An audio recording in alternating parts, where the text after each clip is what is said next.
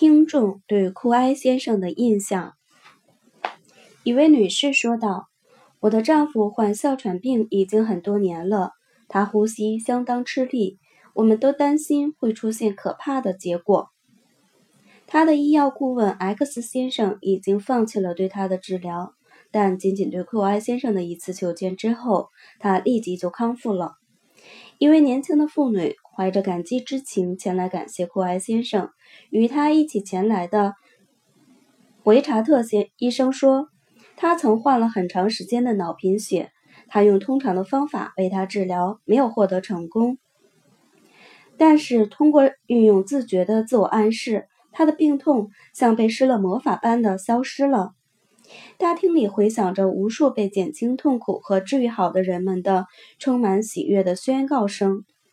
以下是一些感谢词。一位年轻的女士对另一个女士说：“这么简单易懂啊，不需要附加任何东西。它看起来是多么令人兴奋！难道你不认为世上有许多能像她这样散发着影响力的人吗？”一位著名的巴黎医生对许多围在他身边的医生说：“我已经完全改变立场，转而拥护库埃先生的理论了。”一个工业学者和一个尖刻的批评家是这样描述库艾先生的：“他是一个神，是的，他是一位善良之神。不过，对于那些失败论的不良自我暗示，他却不带有任何的怜悯。他以不知疲倦的心情。”积极而面带微笑的去帮助每一个人，去发展他们的个性，帮助他们治疗自己。这就是他那仁慈的方法的特点。一个人怎能不从内心深处渴望一切有可能从库埃先生那里所理解和获得的好消息？这是每个人都能具备的，以获取到快乐、健康的能力。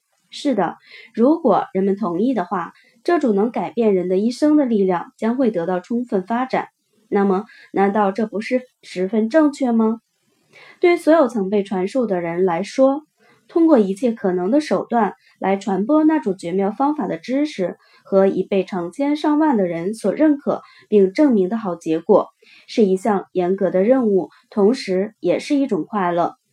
把它传播给那些痛苦、悲伤和压力过重的人，传播给所有的人，并帮助他们把这种方法付诸实践。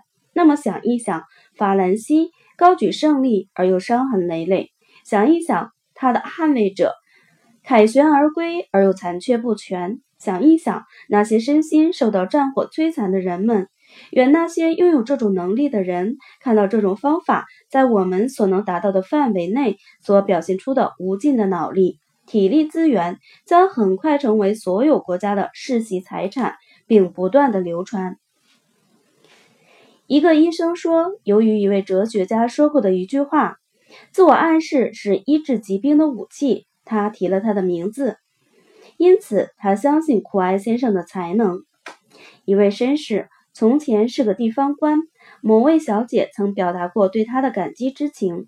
那位小姐告诉我们，她激动地说道：“我无法用语言来表达我的感激，我认为这太令人敬佩了。”一位上流社会的妇女因为病痛的消失而激动：“哦，库埃先生，人们可以向你屈膝，你就是仁慈的上帝。”而另一门名为此深深感动的妇女立即纠正道：“不，他是上帝的信使。”一位上了年纪的妇女说：“当一个年老体弱、健康状况极差的人突然变得精神抖擞、身体健康时，这多么令人高兴！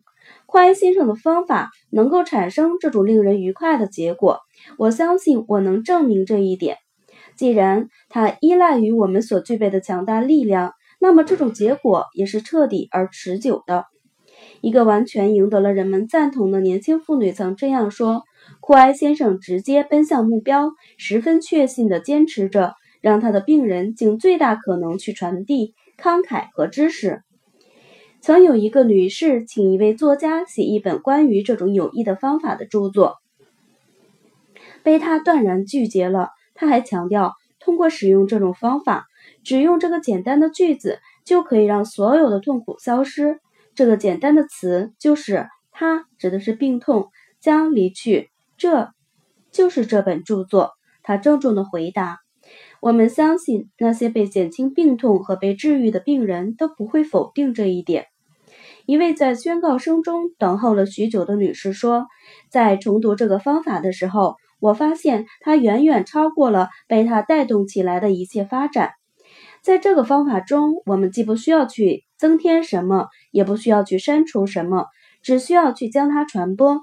我们将尽最大的努力去做到这一点。”在总结的时候，我要说，库埃先生为人谦逊，他这样回答每一个人：一，我没有磁场。二，我没有影响力。三，我从未治愈过任何人。四，我的弟子们都取得了和我一样的成果。我可以极其诚恳地说，当他们在这个有价值的方法中接受指导时，几乎就能做到这一点了。在遥远的将来，这位创始者激动人心的声音将回响在一个更高的领域，而不在这种低领域进行指导。他的事业将帮助、安慰、治愈成千上万的人，这必然是不朽的，并由慷慨的法兰西传播到整个世界。那位作家是正确的，他懂得如何用一句话来阐述战胜病痛的真正简单而又不可思议的帮助。他将离去，这就是这本著作。埃米尔·里恩，巴黎，一九二零年六月六日。